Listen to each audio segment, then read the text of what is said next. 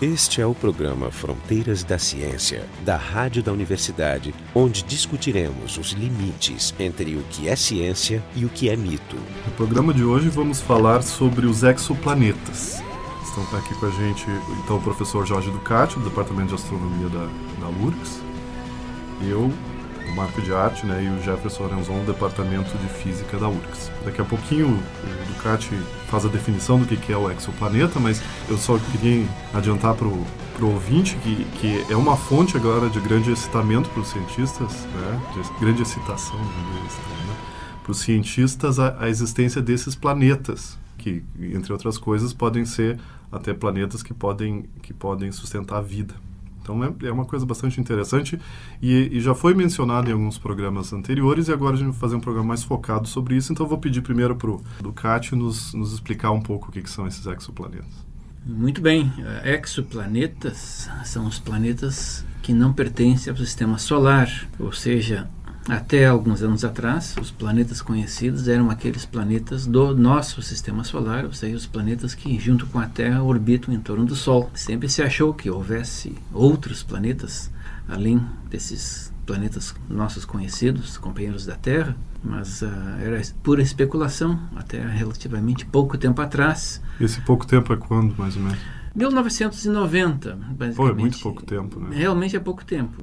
Embora a ideia de que em torno das estrelas pudesse haver planetas seja muito antiga, isso foi, digamos, conjetura de Giordano Bruno antes de 1600, ele foi queimado por isso em 1600. Depois Newton também falou sobre isso, mas essas conjecturas nunca tinham nenhuma base física, uma evidência, uma prova. E a partir da possibilidade tecnológica de observar uh, melhor as estrelas e detectar por uma série de técnicas que a gente vai falar daqui a pouco, planetas em torno delas. Pois é, eu, eu, se me perguntasse alguns anos atrás, eu diria, não tem mínima é, chance, né? E eu estava ouvindo sair uma matéria na Science agora em agosto é, sobre o estado da arte né, de exoplanetas. É. E um dos comentários que o autor fez é de que, naquela época, quando se começaram a descobrir, falar, um astrônomo falar que estava trabalhando com isso era mal visto. É, tem, tu tem essa percepção? Pode ser. Uh, na verdade, sempre existiu um pequeno esforço de busca de planetas, uh, mesmo por astrônomos reconhecidos, nos anos 50, 60 e 70, com técnicas que na época não, não produziram bons resultados, mas provavelmente o que se chama o mainstream dos astrônomos, a tendência principal, não achava muito promissor, muito sério, talvez mesmo, esse esforço. Mas por quê? Porque, assim, porque é uma coisa menos importante? É muito especulativo. É especulativo e às vezes a pessoa tem medo de ser associado a campos de pesquisa que são é, limítrofes, segundo a visão de alguns, com a pseudociência. Mas por quê? Porque não acreditava na possibilidade de detecção ou porque acreditava que uma vez que detectado não significaria nada? Em geral, porque não acreditava na possibilidade de detecção. Digamos, a, a conjectura especulativa, que muitas vezes é a base para avanço da ciência, né, eu acho que ela é mal vista por muitos cientistas que advogam uma postura, entre aspas, séria. Mas vamos falar um pouco da questão da detecção. A gente olha para o céu, o céu tem essas coisas extraordinárias, que são as estrelas e outras coisas brilhantes, e aí o planeta é, um, é uma poeirinha de nada. Os planetas são pequenos em relação às estrelas. Tipicamente, uma estrela é um milhão de vezes maior que um planeta. No caso do sistema solar, Júpiter é mil vezes menor que o Sol e a Terra é um milhão de vezes menor que o Sol. Então a detecção de planetas em torno de outras estrelas é muito difícil. Não é só o tamanho, né? O fato dele não emitir luz própria, ele é ofuscado pela Exato. estrela. Né? Ele, eventualmente ele emite infravermelho se ele é muito quente. Mas de qualquer maneira, essa emissão, comparado com a emissão da estrela, é tipicamente um milhão de vezes menor. Então, é, o brilho da estrela, seja no visível, seja no, no, infravermelho, é muito maior que o brilho do planeta, nem, nem, que seja luz refletida pelo planeta. Então, fica muito difícil detectar o campo de radiação do planeta dentro do campo de radiação da estrela. E existe para isso, basicamente, duas vertentes, ou duas maneiras de se aproximar do problema: a observação direta com um telescópio olhar para uma estrela e enxergar o planeta isso é muito difícil e só produziu resultados há dois ou três anos. E observação indireta, que são métodos que usam técnicas de física para detectar evidências da presença do planeta, mesmo se ele não está sendo visto diretamente. E como, como assim? São vários métodos indiretos. O, o que tem produzido mais resultados através do puxão gravitacional. Ou seja, a gente pode pensar que um planeta e uma estrela orbitam, os dois, a estrela e o planeta, em torno do centro de massa do sistema. No caso do centro de massa, por exemplo, do sistema Sol-planetas, o centro de massa desse sistema está dentro do Sol ainda. Ele não está no centro do Sol, mas está um pouquinho deslocado em direção ao ponto médio, onde estão os planetas. A mesma coisa acontece com a Terra e a Lua. O né? centro de massa é. do sistema Terra-Lua. Então, a estrela e o, e o, planeta orbitam em torno do centro de massa. O planeta, evidentemente, tem um movimento muito amplo em torno do centro de massa. Mas a estrela tem um pequeno movimento, que é, nesse caso chama-se quase uma oscilação em torno do centro de massa. Essa oscilação gera para nós um observável que é devido ao fato que, pelo efeito Doppler, a estrela, durante essa oscilação, às vezes se afasta e às vezes se aproxima de nós, com esse movimento em torno do centro de massa. Essa aproximação, esse afastamento, gera, pelo efeito Doppler, um deslocamento nos comprimentos de onda, da ah, emissão é da estrela. Doppler, né? E isso é por, é por Doppler. Por... Eu pensei que era, que, era, que era flutuação de posição de, né, da gaussiana que representa... A posição espacial? A posição espacial da, do, disco, do disco... Do disco da estrela. Da, da até estrela. hoje, essa técnica é muito difícil de ser aplicada e até hoje dois planetas extrasolares foram descobertas pela medida da posição espacial da estrela, pela oscilação da posição espacial. Elas têm que estar muito próximas, né? Porque acho que é uma questão de resolução. São as estrelas mais próximas. Mas pelo método de Doppler, têm sido descobertas centenas de exoplanetas. Esse foi o primeiro método, né? Foi, na verdade, foi o primeiro que produziu resultados promissores, mas interessantemente, o primeiro método que produziu evidências de planetas em torno de estrelas foi alguns anos antes. A observação e a cronometragem da, da oscilação da emissão de luz de estrelas pulsares que quando tem planetas, quando há planetas próximos orbitando em torno de pulsares, isso gera por um efeito de campo gravitacional uma oscilação na emissão de luz pulsada dessas estrelas e por uma modelagem a gente pode inferir a presença em torno de, de pulsares de planetas a partir disso. Isso dois ou três anos antes, ou seja, no começo dos anos 90, foi a técnica que detectou os primeiros planetas extrasolares.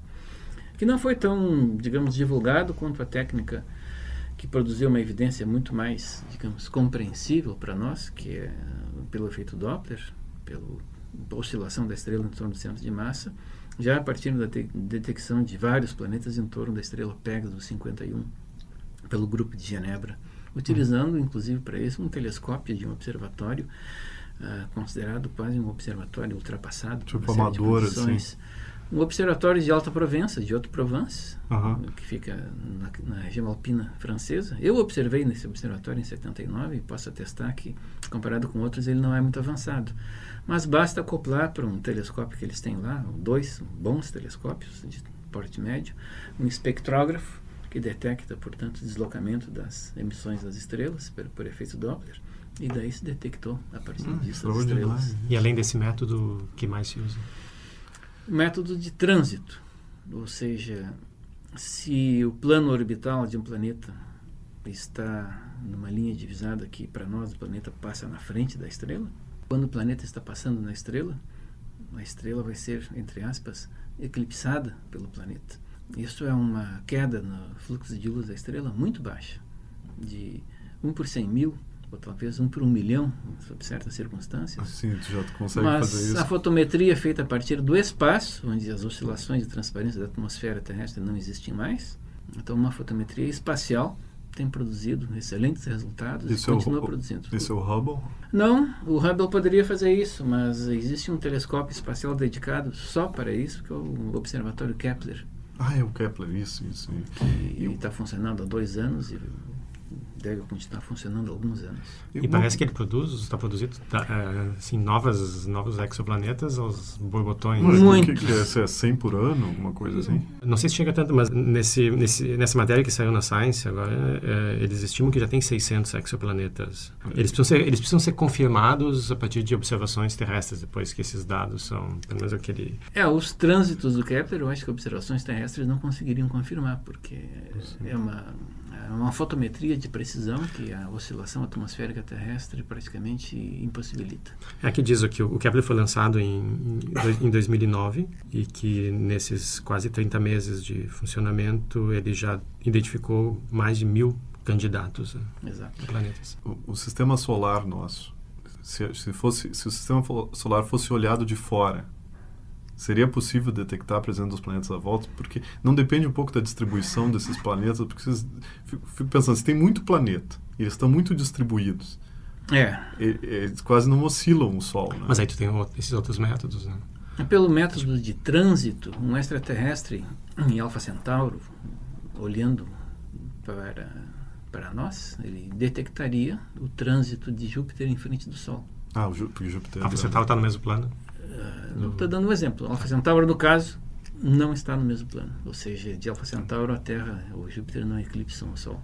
Tem, eu, eu ouvi falar também que existe outro método que usa a distorção do espaço, né, quando tu tem uma, uma grande massa, né, teoria da relatividade. Passagem de luz. É, então, por exemplo, se a tua fonte de luz está atrás desse planeta, os, os raios que, que não são emitidos na mesma linha divisada da Terra, mas um pouquinho É afastados, tipo um efeito de lente. É, uma É, é lente microlente que eles gravitacional. chamam. Microlente gravitacional. Essa técnica produziu até agora algo como 500 evidências de fenômenos que interpretados como sendo objetos passando em frente a estrelas e que provocam momentaneamente pela dis- distorção do espaço uma momentânea intensificação da luminosidade da estrela, ou seja, uma focalização em direção a nós desses eventos, é um, basicamente um grupo japonês que está liderando essa pesquisa, usando observatórios na Austrália, num outro lugar que eu não me lembro.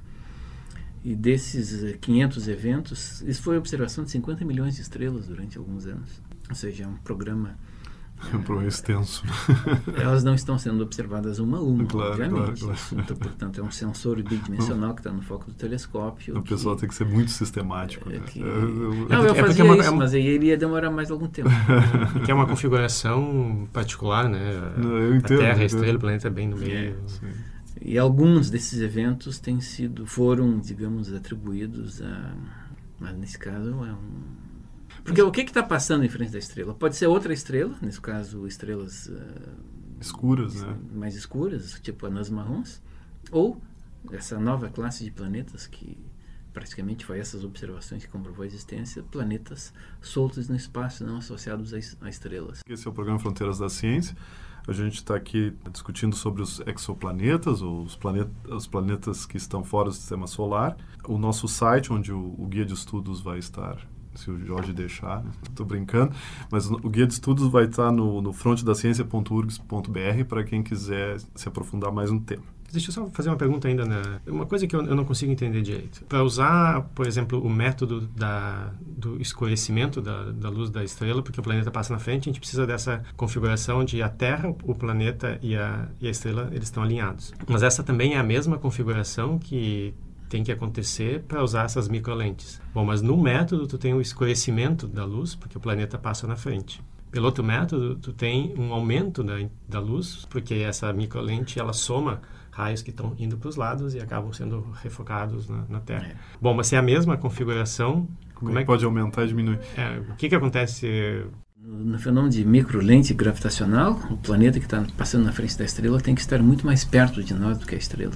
Ou seja, o tamanho angular do planeta para nós ele já fica consideravelmente aumentado. Ao passo que num trânsito, o planeta está virtualmente para nós a mesma distância da estrela e, portanto, ele está passando na frente da estrela, lá onde estamos dois. E nesse caso, o tamanho angular do planeta é mínimo com relação ao tamanho angular da estrela. É, então a perturbação dele é quase nenhuma, ele só está bloqueando. Ou seja, também não vai ocorrer uma microlente naquele caso, mas é um efeito de microlente desprezível com relação ao efeito de eclipse, de diminuição da luz. É, então o, o- a distância e o tamanho do planeta vão ser fatores importantes para decidir qual é o importantes, efeito é. predominante.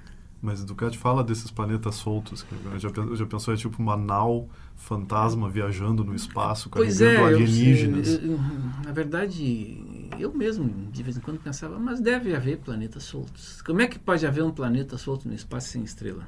Duas possibilidades. Uma, houve um, um colapso de uma nuvem eh, de gás no espaço. Esse colapso foi suficiente apenas para formar uma massa pequena e não tinha gás suficiente para, para formar uma estrela. Isso é uma teoria que tem diversos problemas com relação à eficiência de um processo de colapso para finalmente produzir um corpo Sólido. gravitacionalmente estável e sólido, ou mesmo gasoso. Ou planeta que se forma junto de uma estrela, de um sistema que há mais estrelas envolvidas, e numa interação entre duas estrelas, isso a gente chama de interação entre múltiplos corpos, ou no mínimo três corpos, há uma transferência de energia gravitacional e um dos objetos é expelido do sistema, no caso, o planeta. Então é um planeta que nasce junto de uma estrela e depois é mandado embora e fica solto no espaço. Esses planetas, eles são, eles são raros ou eles Pois a modelagem estatística, a partir de quantos planetas desse tipo foram detectados nesse projeto de pesquisa liderado pelos japoneses, uh, propõe que na galáxia haveria duas vezes mais planetas soltos do que estrelas. Uau! Como é que eles detectam? Porque não tem a estrela por trás. Porque esses métodos que a gente está discutindo, todos eles envolvem uma estrela que a gente está usando a luz dessa estrela que é, é uma estrela, mas, mas, tem muitas delas, uma né? estrela especificamente observada. Então a detecção nesse caso existe no plano focal do telescópio um detector bidimensional, tipo um CCD, e que detecta ao mesmo tempo é um campo de estrelas que se escolhe no céu, uma região de, com muitas estrelas. Então, a densidade superficial de estrelas sobre o detector é muito grande. E ao, o, o, detector é lido a uma frequência alta, digamos, uma vez a cada uma vez por segundo, uma vez cada cinco segundos. E tem um programa que faz na, na leitura a medida do brilho de cada estrela do campo. E vai, vai sendo feito continuamente. Ah, ele, sele, ele seleciona? Ele... Não, ele mede todo, ele mede brilho de todas as estrelas que estão no campo. Mas ele, ele o programa já é inteligente o suficiente para definir cada estrela como sendo um objeto separado. Exato. E ele vai comparando o, o arquivo da leitura anterior com o arquivo da nova leitura e detectando se há variações no brilho. Ah, sim, ele pode fazer em paralelo muito. É, muito e, portanto, isso é uma coisa que é possível com computação rápida. Mas como é que chega à conclusão que o planeta está solto? O que é um planeta e que não é simplesmente uma nuvem de gás? As nuvens de gás são, são transparentes e uma nuvem de gás vai fazer, como ele não tem uma massa, uma densidade de massa suficiente para fazer um fenômeno de microlente, a nuvem de gás vai, se houvesse uma nuvem de gás desse tipo, iria diminuir o brilho da estrela, ao passo que, que fenômeno de microlente aumenta o brilho da estrela. E elas são extensas, né? Então, Sim, são extensas. Então, se é um planeta, o período de oscilação vai ser é, pequeno. O trânsito de um planeta em frente de uma estrela, numa, numa, se o planeta está associado à estrela, dura horas.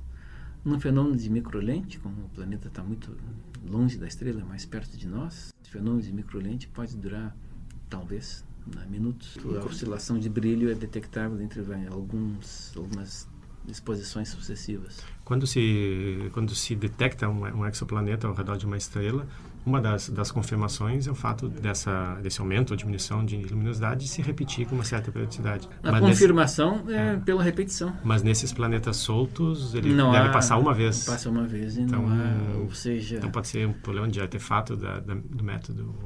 É, mas uh, digamos, pode ser um artefato.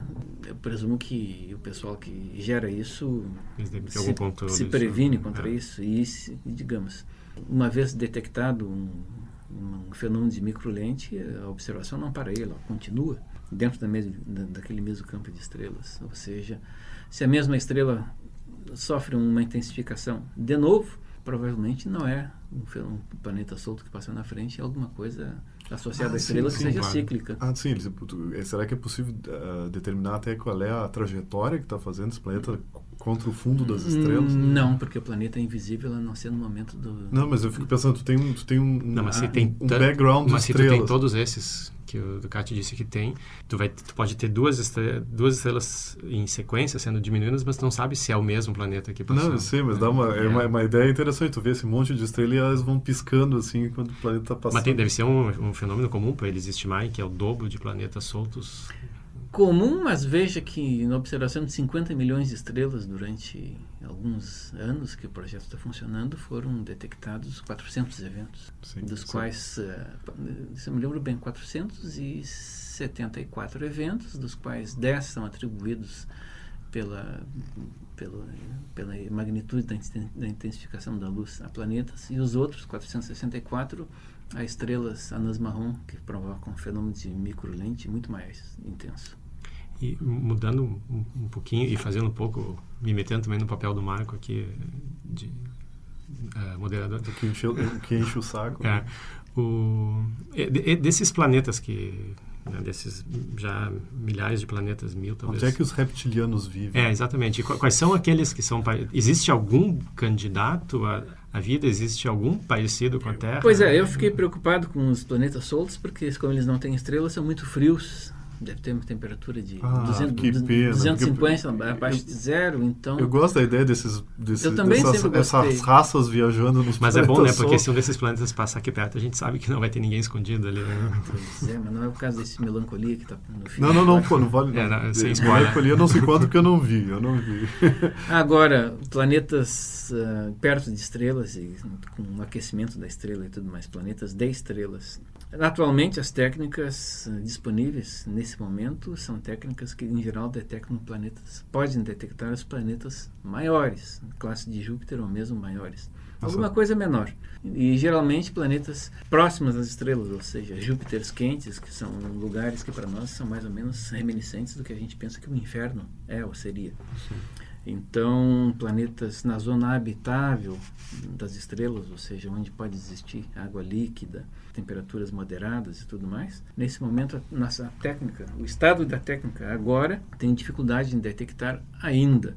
Se prevê que com a, projeção da evolução da técnica, tanto de espectrógrafos para a técnica de medida de oscilação de estrelas, ou da fotometria do telescópio Kepler, vai conseguir detectar planetas da classe da Terra, do tamanho da Terra, na região habitável de água líquida em torno das estrelas, daqui a dois ou três anos. É, tanto É. assim.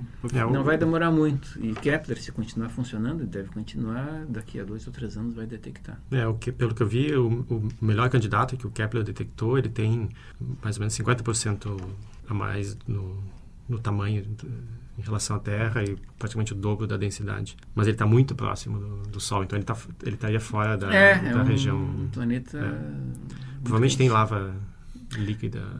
Talvez não, mas ah, provavelmente água líquida não poderia ter. Não, a, a distância parece que é 5% da distância do Sol até Mercúrio. É muito, 5%. é, é muito perto. Ah, é muito É. grudado. Então deve ser muito. Mas como é que ele não. Então ele está muito rápido ou. Sim, ah, alguns A planetas. estrela pode ser pequena também, né? A estrela pequena e o exoplaneta é uma distância pequena, ele vai ter um período de rotação em torno da estrela de dias e isso, bom, é possível. É, eu, eu achei engraçado o nome. É, o nome desses planetas é, é Goldilocks. Goldilocks é cachinhos dourados. Porque a história da cachinhos dourados, ela chega na, na casa dos três ursos. Então tem um, um urso que é grande demais, então tem uma cama grande demais. O outro tem uma cama pequena demais, mas tem o urso do meio que tem a, a cama do tamanho certo. Então é, tem essa região que é a região certa, que tem as condições corretas para ser habitável. Então eles Essa chamam vida de que a gente conhece. Goldilocks Planets. Esse é o programa Fronteiras da Ciência, a gente está discutindo os exoplanetas. O nosso site é o frontedaciencia.urgs.br. Tem uma pergunta. Para- Qual é o, o próximo passo? Ah, eu imagino que seria, por exemplo, a partir do momento que se detectam esses planetas que têm algumas características parecidas com a Terra, começar a estudar a composição atmosférica, quer dizer, usar talvez as mesmas técnicas de Ah, a, minha, espectroscopia. é, a minha pergunta também era, é as distâncias que a gente tá, essas distâncias que a gente está observando. Então essas duas coisas. O próximo passo já está sendo feito, ou seja, alguns dos trânsitos, ou seja, planetas que passam em frente às estrelas, conseguem. Bom, são planetas que têm atmosfera e a luz da estrela atravessa a atmosfera do planeta antes de chegar a nós. Isso faz com que o espectro da estrela é alterado por uma proporção muito pequena por causa da superposição a esse espectro do espectro da atmosfera do planeta. E por incrível que pareça, já existe tecnologia para separar os dois espectros. E se detecta, então já se detectou em um ou dois casos, não só a atmosfera do planeta, mas a sua composição química, informações básicas sobre a composição química da atmosfera, que no caso é hidrogênio. E se me lembro bem, em um caso já uma evidência de existência de gás carbônico nessa atmosfera. Portanto, o próximo passo é refinamento das técnicas para detectar atmosferas de planetas menores. Parece que um, do, um dos equipamentos que é propício para isso é o projeto Gemini aqui no, no Chile, né? Sim, esse- nesse caso é possível, porque os espectros podem ser detectados e esse telescópio, esses telescópios gigantes conseguem uma relação sinal-ruído suficiente para separar os dois espectros. E o próximo passo depois do próximo passo, que é, por exemplo, olhar essas composições atmosféricas e tentar detectar algum, alguma assinatura de, de vida.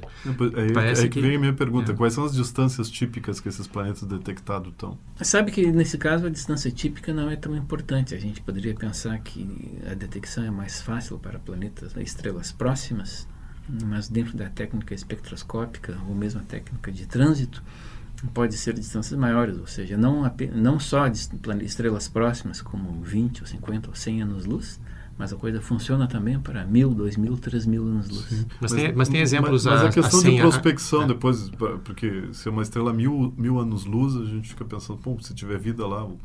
Não, mas, por exemplo, essa que o Ducati falou que se detectou monóxido e dióxido de carbono, ela está a 130 anos-luz. É, que, não é tão que é perto. Não é tão é. relativamente é, perto. Não, isso que eu queria ter uma ideia. Qual, é, qual era a ordem de grandeza uhum. desses, desses objetos. Né? Mas, é, mas a, a coisa da, que eu... Da, da, distância desses objetos. Que eu, que eu achei interessante, assim, dando uma estudada para vir aqui, é essa, essas bioassinaturas, né? Porque parece que tem... Por exemplo, se se detecta num, num planeta que tem uma grande quantidade de oxigênio, oxigênio, em geral, é uma... É uma bioassinatura. Uma bioassinatura. É, é difícil de imaginar um um astro que tem uma atmosfera de oxigênio estável, porque o oxigênio é sinal de uma instabilidade, de uma dinâmica de reposição que é típica de processos biológicos. Então, isso seria. Eu acho que essa é a meta, basicamente. Imaginar alguma coisa adiante disso, por exemplo, a detecção, começar a detectar não só a assinatura espectral da atmosfera, mas também da biosfera de um planeta e detectar clorofila é, eu acho que nesse momento é, é especulação no sentido de que a gente não consegue imaginar como que a técnica vai chegar até lá. Mas é claro que a técnica usualmente chega até lugares que a gente não imagina. Claro, as próprias dificuldades da pesquisa uh, contribuem para que as técnicas rapidamente sejam, sejam melhoradas. Lá no início, tu tinha comentado que já, já se consegue, a partir de telescópios na Terra, se, se detectar também esses planetas. Né?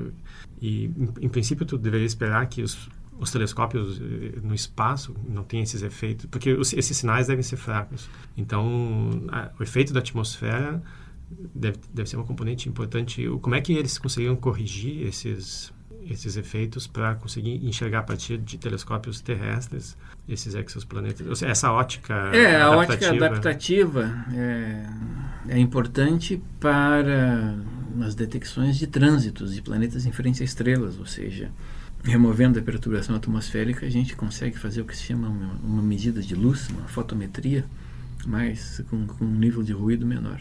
O problema é que a ótica adaptativa geralmente é usada nos, nos, maiores telescópios, modernos, e além de serem modernos, grandes.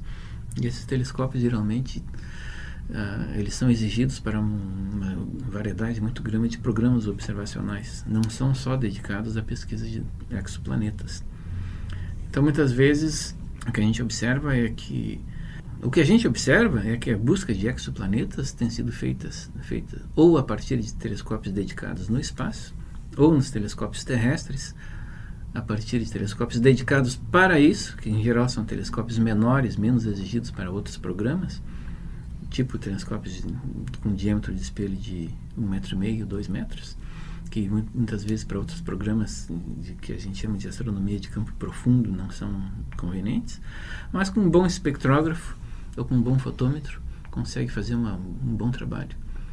No caso, fotometria fica difícil por causa da turbulência atmosférica, mas a, espectroscopia funciona bem. E foram esses telescópios de tamanho de porte médio, com bons, bons espectrógrafos, que produziram e estão produzindo a maior parte dos resultados sobre exoplanetas. É, é, uma curiosidade só, tu consegue estimar mais ou menos do, do tamanho da, da, da, comunidade científica da astro, astronomia, astrofísica, quanto é dedicado a exoplanetas em termos de, de, de assunto de pesquisa? Poucos por cento. Poucos por cento, poucos né? Por isso esse é o problema da competição com os grandes... É. Mas pelo menos ela deixou de ser mal vista né, dentro da comunidade, ah. como era no, no início. Estava muito próxima das, das pseudociências, talvez, pelo caráter especulativo. É, agora é amplamente aceito e, inclusive, mesmo outro campo da astronomia, que é marginalizado, que era a astrobiologia, agora já é um campo com um pleno direito de assento na comunidade científica. As pessoas podem fazer pesquisa séria sem que a comunidade ache que elas sejam ufólogas. Esse foi o programa Fronteiras da Ciência. Hoje a gente falou sobre os exoplanetas. Estiveram aqui com a gente o Jorge Ducati, do Departamento de Astronomia da URGS, eu, o Marco de Arte e o Jefferson Alenzon, do Departamento de Física da URGS. O programa Fronteiras da Ciência é um projeto do Instituto de Física da URGS, técnica de Gilson de Césaro e direção técnica de Francisco Guazelli.